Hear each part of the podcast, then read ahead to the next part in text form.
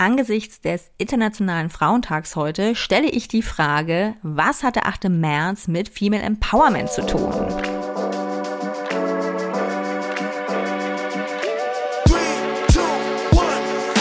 Herzlich willkommen bei Weiblich und Stark, dem Podcast für Frauen, die mehr wollen. Mehr für sich und mehr für ihr Leben. Ich bin Susanne Schaffrath, ich bin zertifizierte Life- und Business Coachin und deine Gastgeberin.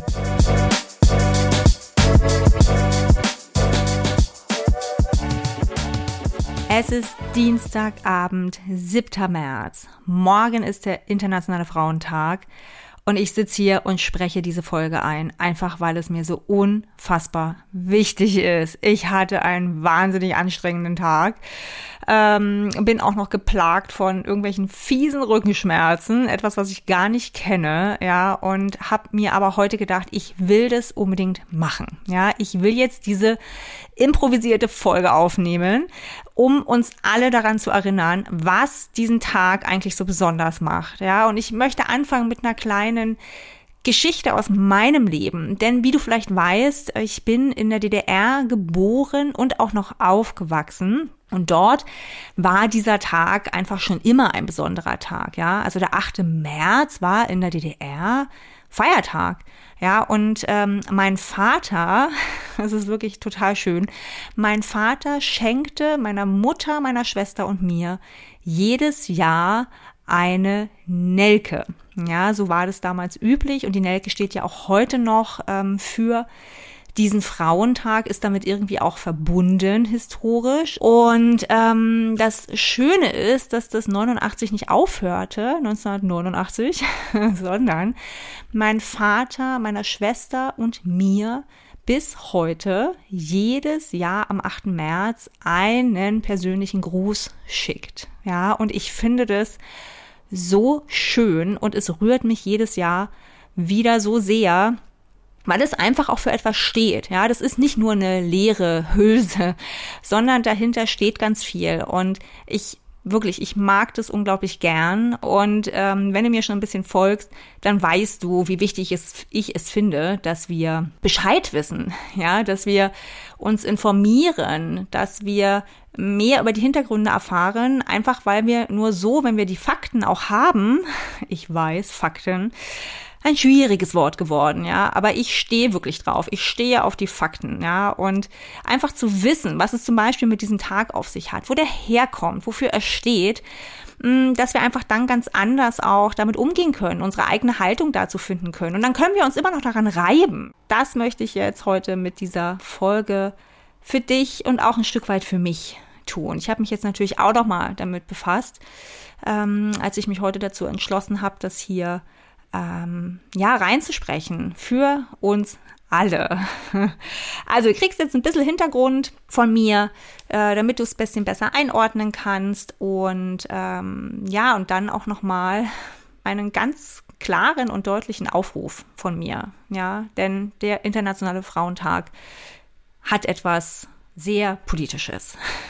Also, dieser Tag ist eng mit dem Namen Clara Zetkin verbunden. Sie schlug nämlich schon 1910 vor, einen solchen internationalen Frauentag einzuführen.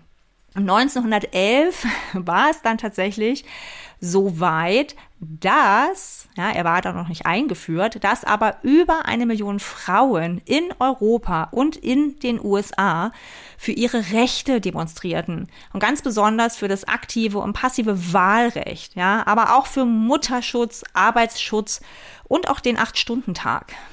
Dinge, die wir heute haben, ja, aufgrund der Leistung dieser Frauen damals. Und zehn Jahre später, es war dann 1921, legten kommunistische Frauen den Internationalen Frauentag auf den 8. März fest. Ja, also das kommt aus einer stark linksorientierten Bewegung und ähm, hat sich dann eben auch in der Bundesrepublik und in der DDR ähm, etwas unterschiedlich entwickelt. Und zwar war er, das habe ich ja schon gesagt, in der DDR eben ein Feiertag, der auch begangen wurde. Und in der, der äh, BRD fand der Frauentag äh, an wechselnden Tagen statt. Ne, und dort ebbte der dann ein bisschen ab, nahm dann wieder an Fahrt auf, und zwar 1975, als nämlich die Vereinten Nationen im Internationalen Jahr der Frau, das war 1975 nämlich, als die UN damals dieses Datum zum Tag der Vereinten Nationen für die Rechte der Frau und den Weltfrieden wählten, dann richteten sie dazu genau äh, das allererste Mal eben am 8. März 1975 eine Feier aus.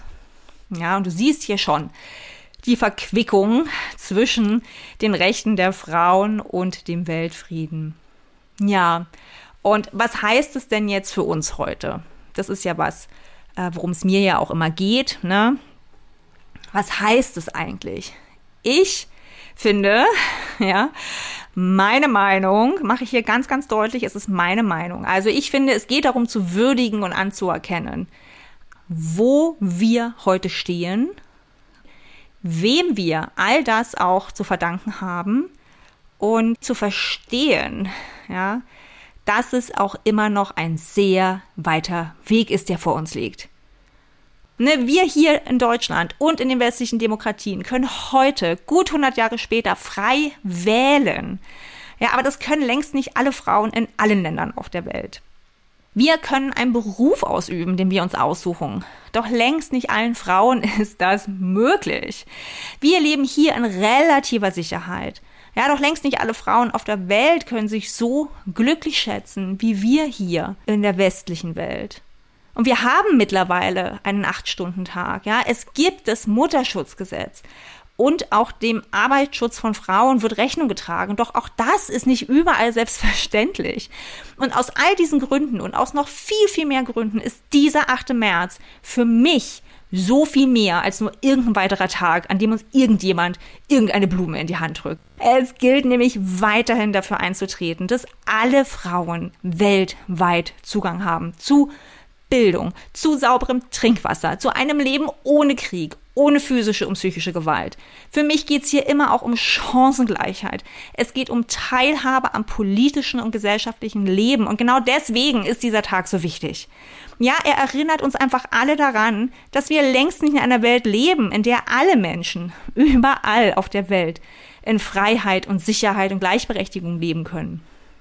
Also lass uns doch gemeinsam heute einfach mal innehalten und derer gedenken, die auch für uns und unsere Kinder und unsere Kindeskinder auf die Straße gegangen sind und dies auch immer wieder gehen, ja? Vielleicht schließen wir uns ihnen im Geiste an, Vielleicht gehen wir selbst auf die Straße. Aber wir dürfen heute der Frauenrechtsbewegung gedenken. Ich danke dir fürs Zuhören. Alles Liebe, deine Susanne.